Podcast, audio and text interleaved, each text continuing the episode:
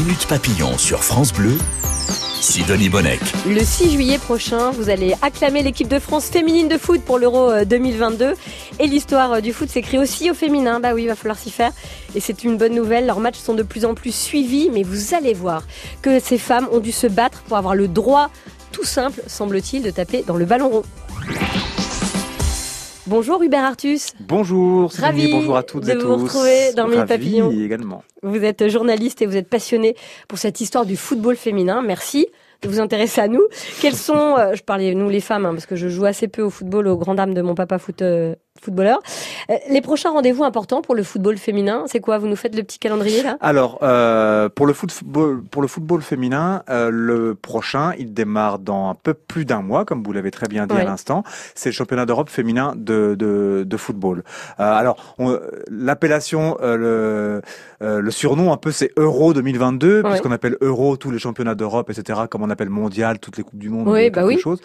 Euh, mais voilà, donc il y a eu le championnat d'Europe masculin l'an dernier, championnat d'Europe féminin, donc les trois, euh, les deuxième, troisième et quatrième semaines de juillet. L'équipe de France est qualifiée depuis un petit bout de temps. Ça aura lieu en Angleterre, euh, avec beaucoup de matchs euh, retransmis. Donc c'est jusqu'au 31, 31 juillet. Il y aura aussi l'an prochain, euh, juillet et août 2023, la Coupe du Monde de football féminin. L'équipe de France est d'ores et déjà qualifiée parce que les phases éliminatoires sont pratiquement finies et les fort. Bleus ES ont suffisamment de points d'avance sur les deuxièmes. Elles sont déjà euh, qualifiées. Euh, ça aura lieu en Australie, et en Nouvelle-Zélande. Donc là, par contre, faudra se, ce sera d'autres horaires. Faudra se caler sur d'autres horaires puisque ce sera un autre hémisphère, donc euh, euh, décalage horaire. Alors il faut raconter cette histoire parce que c'est vrai que euh, on est fiers aujourd'hui de, de suivre cette équipe de France féminine, mais il faut dire qu'il y a eu beaucoup de combats pour en arriver jusque-là. On va remonter sacrément dans le temps. Il y a 174 ans, le foot né en Angleterre, donc le foot tout court. De quelle façon? Alors, le, au départ, le football n'est pas le sport populaire que l'on a depuis euh, des décennies. Le football, il se crée donc c'est ces gentlemen euh, anglais Oui. euh, qui à l'époque jouaient à la soule, euh, qui était un sport qui venait un peu du, du Moyen Âge, assez violent en général entre villages. Ça a donné le rugby, mais le rugby c'est violent et donc ces messieurs des grandes familles qui mettent leurs enfants à Cambridge et à Oxford ne veulent pas de ce jeu de main qui est violent, qui casse des- parfois des bras, des Et des nez, des dents. nez, des nez des dents. Donc c'est là qu'ils inventent le jeu de pied. Le Ah, football, le jeu de balle et de pied. tellement plus Euh, chic. Voilà, euh, qui devient plus facile, donc plus universel, euh, et puis moins violent. Donc vraiment, ça s'adresse à tout genre de garçons, mais bah, évidemment que les filles s'y euh, intéressent aussi. Alors, Oui. on va pas se mentir, beaucoup moins hein, que les euh, que les hommes. Enfin, on a en Écosse et en Angleterre quelques équipes de, de, de femmes qui se montent dès les années 1870. Au moment où la fédération anglaise de foot se monte, Ça, d'ailleurs. ça veut dire, euh, Hubert Artus, que le, le, le foot devient, on, on est vraiment encore dans le foot en, en général, donc plus masculin au début, devient le sport donc le plus populaire d'Europe. Mais comment c'est possible? Ça se fait très rapidement? Pour le football Oui, en ouais, c'est une folie. Oui, parce que c'est moins violent que le rugby, euh, parce que euh, le rugby c'était vraiment un esprit de, de village, limite de clocher, Ouais. puisque ça venait de ce sport qu'on appelle qu'on appelait la soule. Ouais. On se rappelle le film, enfin les, les, les gens qui ont mon âge, euh, la petite cinquantaine, on se rappelle de ce film des années 80 avec Christophe Malavoie, etc., et Richard Boringer, je crois, qui s'appelait la soule. où On avait vraiment un combat entre deux villages. Bon, ça restait quand même violent et surtout rural. Donc, ça correspondait à des zones peu urbaines par définition. Et donc, à l'époque de la révolution industrielle, euh, ce sport-là ne convient pas parce que le métier d'ouvrier et d'ouvrière est déjà suffisamment dangereux, donc voilà, ça convient pas. Et c'est comme ça que le foot est plus pratique et devient rapidement plus universel. Donc c'est incroyable, un sport créé par l'élite anglaise, qui est aujourd'hui le sport le plus sport. populaire au monde. Hubert Artus, vous publiez l'excellent Girl Power, 150 ans de football au, au féminin, c'est aux éditions Calman Levy. L'histoire du foot qui a commencé presque en même temps que celle du, du football, euh, l'histoire du football féminin, euh, et avec un événement marquant. On est en 1881, l'Easter Road Stadium d'Édimbourg. Ça, c'est le lieu où ça se passe. Qu'arrive-t-il? Alors là, c'est le, premier match euh, entre 22 femmes euh, qui ont voulu un peu défier justement euh, ces, ces messieurs et puis prouver qu'elles pouvaient jouer tout court, jouer entre elles et elles voulaient prouver qu'elles allaient pouvoir un jour bientôt jouer des matchs de, de, compétition. Euh, sauf que dans les tribunes, il y a euh, pratiquement que des messieurs, hein, puisqu'il est encore moralement euh, pour la morale ambiante, implicitement interdit que des messieurs aillent voir des femmes jouer euh, et vice versa, parce que quand même les femmes étaient un peu, je vais pas dire dénudées, c'était très loin de là, mais enfin, on, vo- on, on voyait, on, on voyait toutes les, toute la partie du corps qui était en dessous le genou, ce qui dans la bonne société anglaise se, se On faisait les voyait assez peu. suer, on les voyait, voyait il y avait suer, beaucoup de choses. Et euh, surtout, il était quand même communément admis que le sport collectif Ouais. de compétition était masculin. Euh, on était juste au moment où se montent les Jeux Olympiques. À l'époque, Pierre de Coubertin ne veut pas voir des femmes disputer des compétitions. Les femmes ont le droit de faire du sport. Si c'est des sports un peu gracieux, genre l'équitation ou la danse, et surtout pas de compétition, parce que les femmes ne sont pas là pour se mesurer à l'humanité. Ce sont ces messieurs qui se mesurent à l'humanité, soit par la guerre, soit par le sport. Mais voilà. Donc c'est des, des- un sport et des femmes qui vont choquer par leur volonté de, de jouer au ballon rond. Mais ces femmes, en Angleterre, elles veulent jouer au foot, mais elles veulent aussi voter. Elles sont pénibles à vouloir autant de choses en même temps. C'est quoi le contexte euh, politique au Royaume-Uni? Eh ben, c'est justement euh, les, les, les femmes ont, ont les premières revendiqué euh, leur euh, envie de participer à la vie tout court, donc à la vie sociale, donc à la vie démocratique, à la vie politique. Et c'est le mouvement qu'on a appelé les suffragettes. C'est toute fin du 19e siècle. Et c'est sous l'élan de ce mouvement-là, justement, que elles vont encore plus pouvoir revendiquer leur voix génial. au chapitre, y compris sportif. Et le 1er janvier 1895, le British Ladies Football Club est créé par une femme, Lady Dixie. En fait, c'est le premier club officiel de football euh, féminin. Exactement. Euh, c'est euh, elles ont euh, pendant les 12 premières années, elles ont effectué des sortes de tournées. C'était entre euh, la, la promotion, l'esprit de kermesse, la tournée patronale euh, et puis la tournée militante. Il fallait justement euh, convaincre euh, que euh, l'enjeu dépassait la sphère sportive, que c'était une démarche euh, politique, que les spectateurs masculins pouvaient regarder ça autant que les spectateurs Ouais. féminins et féminines, spectatrices féminines, que les institutions, que les responsables de clubs, etc. Donc euh, et on- il y avait beaucoup d'équipes du nord d'une ville contre le sud d'une autre ville ou du nord d'une région contre le sud d'une autre région. Ouais. Et ça fonctionne les, matchs sont populaires, ça prend? Oui, oui, oui. Ça oui. y est Et Ouais. euh, rendons-nous bien compte qu'on n'est pas du tout. On est dans une époque où il n'y a pas de radio, il n'y a pas de, encore moins de télévision. Seuls les spectateurs qui, les spectatrices qui l'ont vu peuvent en témoigner. Et les comptes rendus de quelques presses quotidiennes écrites du lendemain. Mais c'est- dans la presse, c'est encore des entrefilets. Mais ce qui fait la saveur des entrefilets, et on en trouve encore des archives, c'est que, bon, on va pas se mentir, euh, ça chamaillait parfois sur le terrain. Et parfois, ceux qui faisaient les comptes rendus des matchs exagéraient pour justement surligner non pas la, la, la compétitivité des joueuses et leur donc du coup leur esprit sportif, mais leur agressivité. Est-ce et vous voyez bien qu'elles font comme les mecs. Vous voyez bien que c'est un sport de mecs. Donc vous voyez bien qu'en fait il y a que les mecs qui peuvent y jouer. D'ailleurs, on l'a pas dit, c'est qui? Cette Lady Dixie C'est une millionnaire? C'est une sportive? Alors euh, c'est euh, c'est une, euh, une- plutôt une militante. Ouais. Mais elle est, elle est euh, convaincue de la chose sportive. mais Elle, est- elle est pas du tout millionnaire. Hein. C'est quelqu'un qui a euh, Parce qu'elle a un peu investi quand même dans son club. Au début, Voilà, on l'a pas elle, trop a, aidé quand elle a- même. elle a- elle a investi. C'était en gros la, la haute classe moyenne, une femme qui ne travaillait pas, mais dont le mari avait une situation, on va dire, oui, Ouais. voilà, c'est la basse classe moyenne. Mais quelqu'un de très convaincu qui directement a voulu, elle, se consacrer à la discipline féminine et essayer, et surtout c'est la première qui l'a fait, comme Alice Mia plus tard en France, 20 ans après, de convaincre ces messieurs et donc tout le monde. Minute Papillon, on en apprend tous les jours sur France Bleu. Cet été, vous pourrez acclamer Wendy Renard, Sakina Karchaoui, Marie-Antoinette Catoto, Delphine Cascarino et toutes les joueuses de l'équipe féminine de France pour l'Euro 2022. Et vous pourrez aussi danser. Entraînez-vous maintenant, profitez-en sur l'hymne officiel. Allez-y, Young. allez-y, allez, allez, on y va. C'est parti du groupe français Hyphen Hyphen.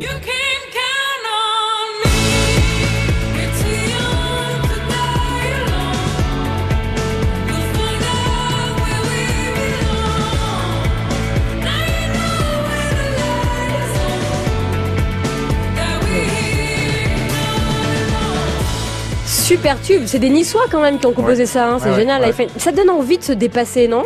Ah bah j'espère, j'espère que nous toutes et nous tous, ça nous donnera envie de nous dépasser pendant l'Euro 2022 et puis euh, les joueuses aussi. Accessoirement. Vous êtes journaliste, Hubert Artus, et vous publiez Girl Power aux éditions Calman Levy, 150 ans de football au féminin. On raconte cette histoire qui a commencé euh, à Édimbourg à la fin du 19e siècle avec des femmes qui avaient juste envie de taper dans le ballon et de montrer que c'était possible. On continue cette histoire. On est pendant la première guerre mondiale et les femmes sont nombreuses, vous le savez, à travailler dans les usines pendant que les bonhommes sont au front. Mais elles sont aussi nombreuses à chausser les crampons. Oui. C'était un loisir. Euh, c'était un loisir, c'était euh, une envie, euh, puisque les ouvriers qui étaient à leur place euh, avant la guerre Mhm. euh, jouaient au foot, euh, à la fois parce qu'ils en avaient envie et à la fois parce que leur patron créait dans les usines des clubs pour distraire, mais aussi surveiller et contenir un peu leurs ouvriers, parce que comme ça au moins ils n'allaient pas ni boire Ah ouais, ni manifester. Ils jouaient. ça. Bon, mais ceci dit, l'histoire du, du football club de Sochaux en France, parrainé, monté et parrainé par Peugeot, est exactement la même. hein. Mais donc, pendant la guerre, ces messieurs partent au front. De la guerre, beaucoup ne reviendront pas. Ceux qui reviendront reviendront pour beaucoup la gueule cassée. Donc, seront, c'est pas, il est évidemment pas question qui, qui jouent. Et pendant ce temps-là, ce sont les femmes qui ont fabriqué les munitions. Euh, et les équipements, etc., à leur place, donc les munitionnettes. Et bah, les patrons ont fait avec elles ce qu'ils faisaient avec Ah, c'est les, génial. avec les hommes avant. Donc ils les ont laissés jouer au foot. Mais voilà, c'est là que après la guerre, les, tout le monde s'était dit bon, euh, elles vont retourner à la cuisine, c'est les mecs qui reprendront, Oui, etc. fini de jouer. Mais sauf que bah oui, alors pour certaines elles sont retournées effectivement au domicile, etc. Mais pour d'autres elles ont voulu jouer sur les terrains parce que c'était quand même vachement bien. Mais alors, en 1921, qu'est-ce qui se passe, euh, Hubert Artus? La fédération anglaise décide de bannir le football féminin. C'est là, c'est le, cette énorme euh, noire, alors qu'on a tous connu euh, tous les continents, sur toutes les époques, le retour à l'ordre moral. hein. Il n'y a pas donc, en l'occurrence, à cette époque, le patriarcat. Euh, on est dans une société, encore une fois, où il est Allez, ok, on va être sympa, les femmes, vous pouvez faire du sport, comme je le disais, comme on le disait tout à l'heure. Si c'est des sports qui conviennent à l'idée que nous, les mecs, on se fait de la féminité, à savoir la danse, l'équitation, parce que ça, c'est la grâce, Euh, mais pas de la compétition. Encore une fois, Pierre de Coubertin et ses Jeux Olympiques ne voulaient pas que les femmes soient Vous euh, bien cassé les noix, même. euh, voilà. Lui, alors, il, il serait pas du tout passé à l'épo- le post-MeToo. Hein. Ça ne passe, ça ne passait pas. Et heureusement. Euh, mais euh, euh, Mais ce qui est génial, c'est que les femmes, elles se laissent pas faire. voilà. Alors, elles ont euh, monté, mais ça, ça a été éphémère, des petites compétitions locales, etc., qui ne passaient pas, mais elles ont continué à faire leur match. Et même si la fédération anglaise a interdit en 1921 la pratique, euh, c'est la fédération hein, qui a interdit la pratique du football féminin. On, a- on constate qu'il y a quand même des clubs qui, alors un peu enclandés, ont prêté euh, les terrains d'entraînement par-ci, pour jouer quelques matchs du dimanche. Mais c'est là qu'on, que ça, c'est le début de la fin de la première vague en Angleterre Oui, du football Parce qu'en féminin. France, en parallèle, le football féminin continue Voilà. à se développer. Voilà, c'est c'est arrivé en France peut-être dix ans après l'Angleterre, mais par exemple le Femina Sport à Paris, euh, par exemple beaucoup de clubs à Paris, puis ensuite à Rouen, etc. Ça se cantonne là à l'époque, hein.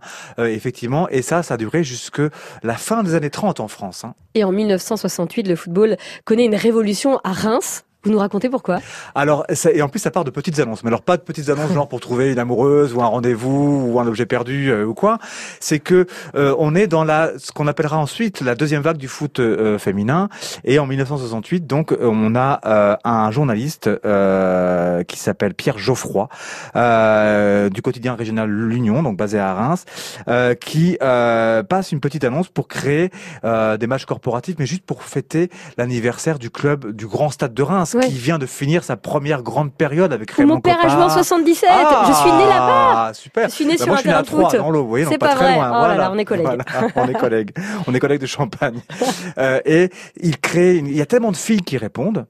Elles sont tellement assidues et douées à l'entraînement qu'en fait, il va faire non pas juste un match de kermesse comme ça, il va en faire cinq ou six et ça va créer le football club féminin de Reims qui sera mixé ensuite au sein de Reims et qui deviendra l'équipe féminine de Reims qui aujourd'hui encore est en D- D1 Arkema, la première division Arkema, euh, donc du championnat de France euh, de football féminin. Et voilà comment les joueuses du football club féminin de Reims se souviennent, racontent leur expérience. À mon époque, on avait des écoles euh, qui étaient encore en cours séparés garçons et filles. Donc à l'école, j'avais l'autorisation du maître d'école pour aller passer la barrière et jouer au foot avec les garçons du village. Je ne rentrais pas dans la cour des garçons comme ça. Il fallait absolument que je demande l'autorisation au maître et c'était son bon vouloir. Alors euh, des fois, euh, il y avait couture pour les filles et foot pour les garçons, euh, donc euh, pour moi c'était pas, euh, ça, ça n'allait pas, donc euh, je commençais le cours de couture et je finissais généralement par me sauver dans la cour pour finir avec les garçons parce que ça me plaisait pas. Extrait de ce formidable documentaire Les filles du stade d'Yvonne de Beaumarchais. Elle est géniale cette archive. hein. Elle est géniale, elle est visible sur Internet, etc. On la trouve très facilement.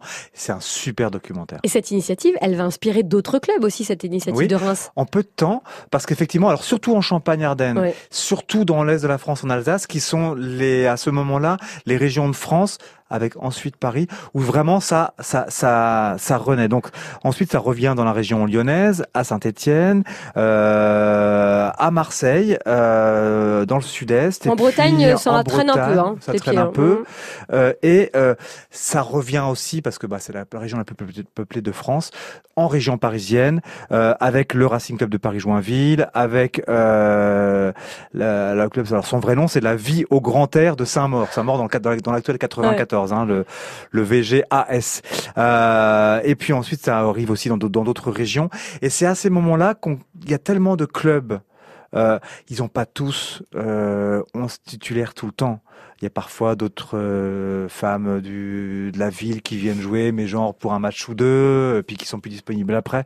Ça, il y a des problèmes. Il y a, il y a de nombreux clubs qui commencent une saison qui ne la finissent pas parce que il y a des blessés, il y a plus assez de joueuses, etc. hein. Donc, Heureusement euh, qu'en 71, hein, on peut dire peut-être seulement il y a 51 ans, les femmes obtiennent le statut de football footballeuse professionnelle. Qu'est-ce que ça va changer pour aller la Alors, pratique en du fait, sport? c'est- pas tout à fait le football professionnel parce que malheureusement en France, enfin, excusez-moi, mais, Oui, oui. mais il, il n'existe pas encore. C'est que en 71, en France, enfin, la Fédération française de football reconnaît aux femmes le droit de Ah jouer oui. en club.